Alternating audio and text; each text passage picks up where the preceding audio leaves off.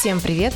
Когда-то я работала одна, потом у меня появился технический специалист, а вот в прошлом году в нашей команде было более 40 человек.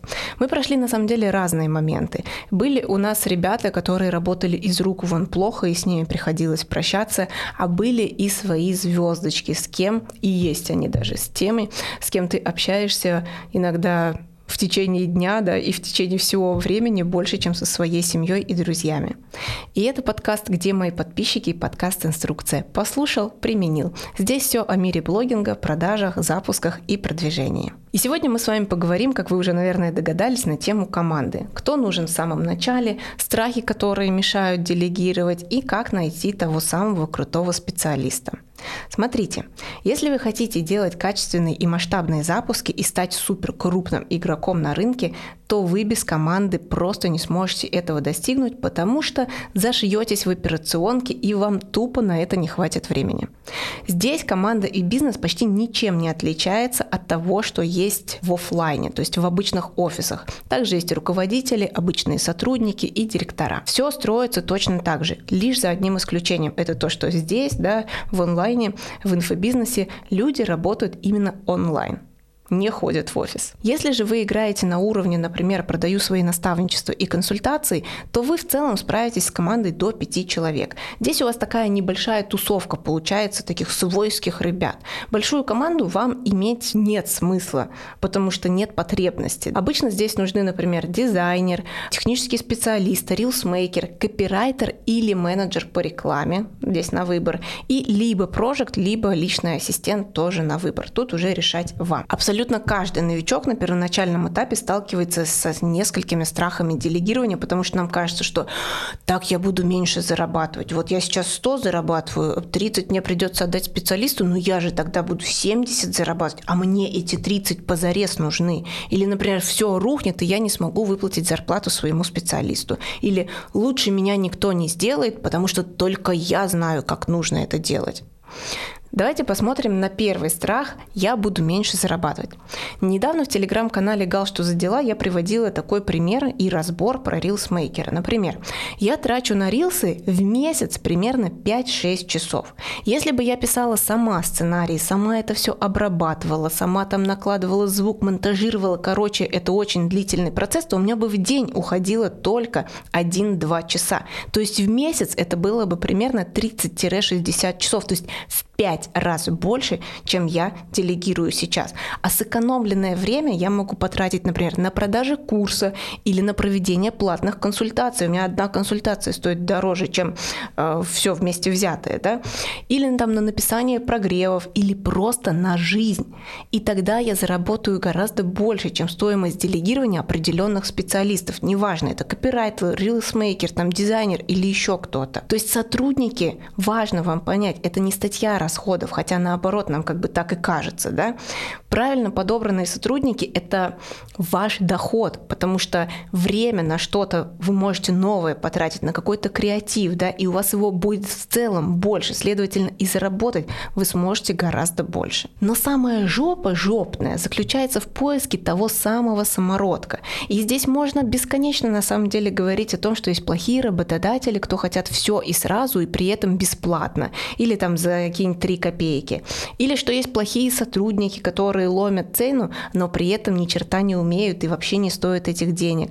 Просто держите у себя в голове вот такую вот идею, что если вы хотите масштабироваться и прям вот хотите реально быть топовым игроком на рынке, то нужны и топовые сотрудники, особенно на ключевых должностях. Для поддержания же уровня, например, ведения наставничества и личных консультаций, вам будет достаточно просто хороших специалистов, которые трудолюбивые и которым нравится у вас работать, и они болеют за ваш продукт. И есть еще три главных момента. Просто запомните это.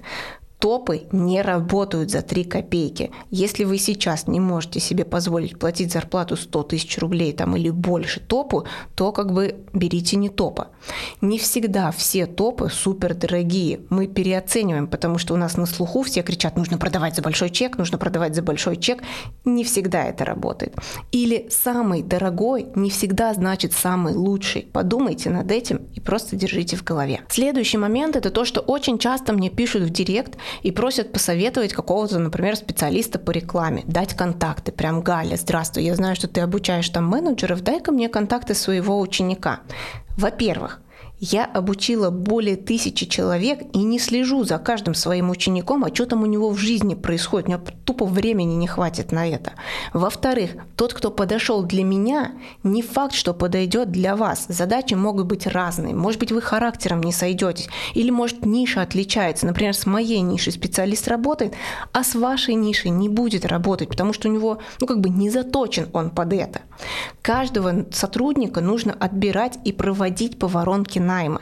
Так же, как вы продаете, например, используя воронку в своем блоге или в своих продуктах, точно так же вы должны использовать эту воронку при найме людей. Объясню на конкретном примере, чтобы было понятно. Допустим, вы выложили анкету с вакансией. На нее откликнулось 100 человек.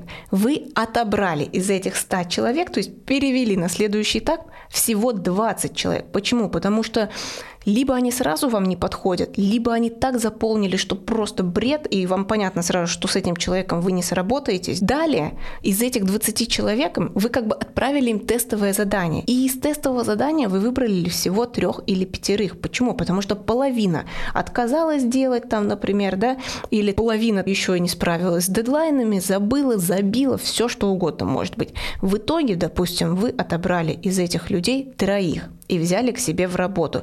И по итогу, например, спустя месяц у вас останется всего лишь один, а двое сольются. Может быть, может быть останутся все трое, но обычно такого не бывает.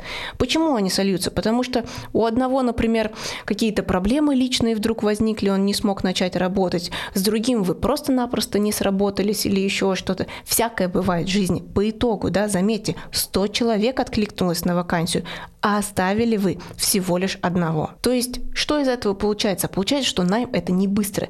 Месяцами ищутся топовые руководители в крупные онлайн-школы.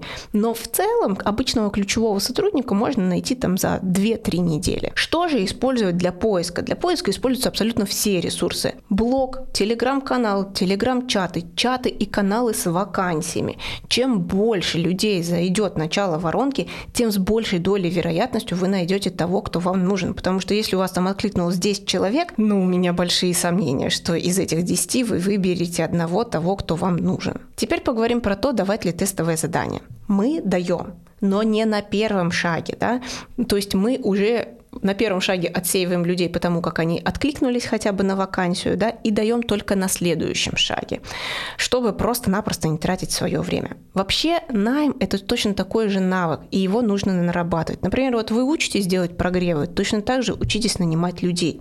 И чтобы у тебя хотели работать лучше, ты должен прокачивать, так сказать, свой рейтинг компании своей, да, ведь по сути не только вы выбираете, кто э, у вас будет работать, но еще и выбирают вас. И поверьте, с дурацкими людьми, дурацкими онлайн-школами, дурацкими блогерами никто работать не хочет. В целом, это базовая информация, которую вам важно знать на первоначальном этапе, чтобы начать строить свою команду. И наш выпуск подошел к концу. Подписывайтесь, смотрите и слушайте подкаст на YouTube и на всех подкаст-площадках России.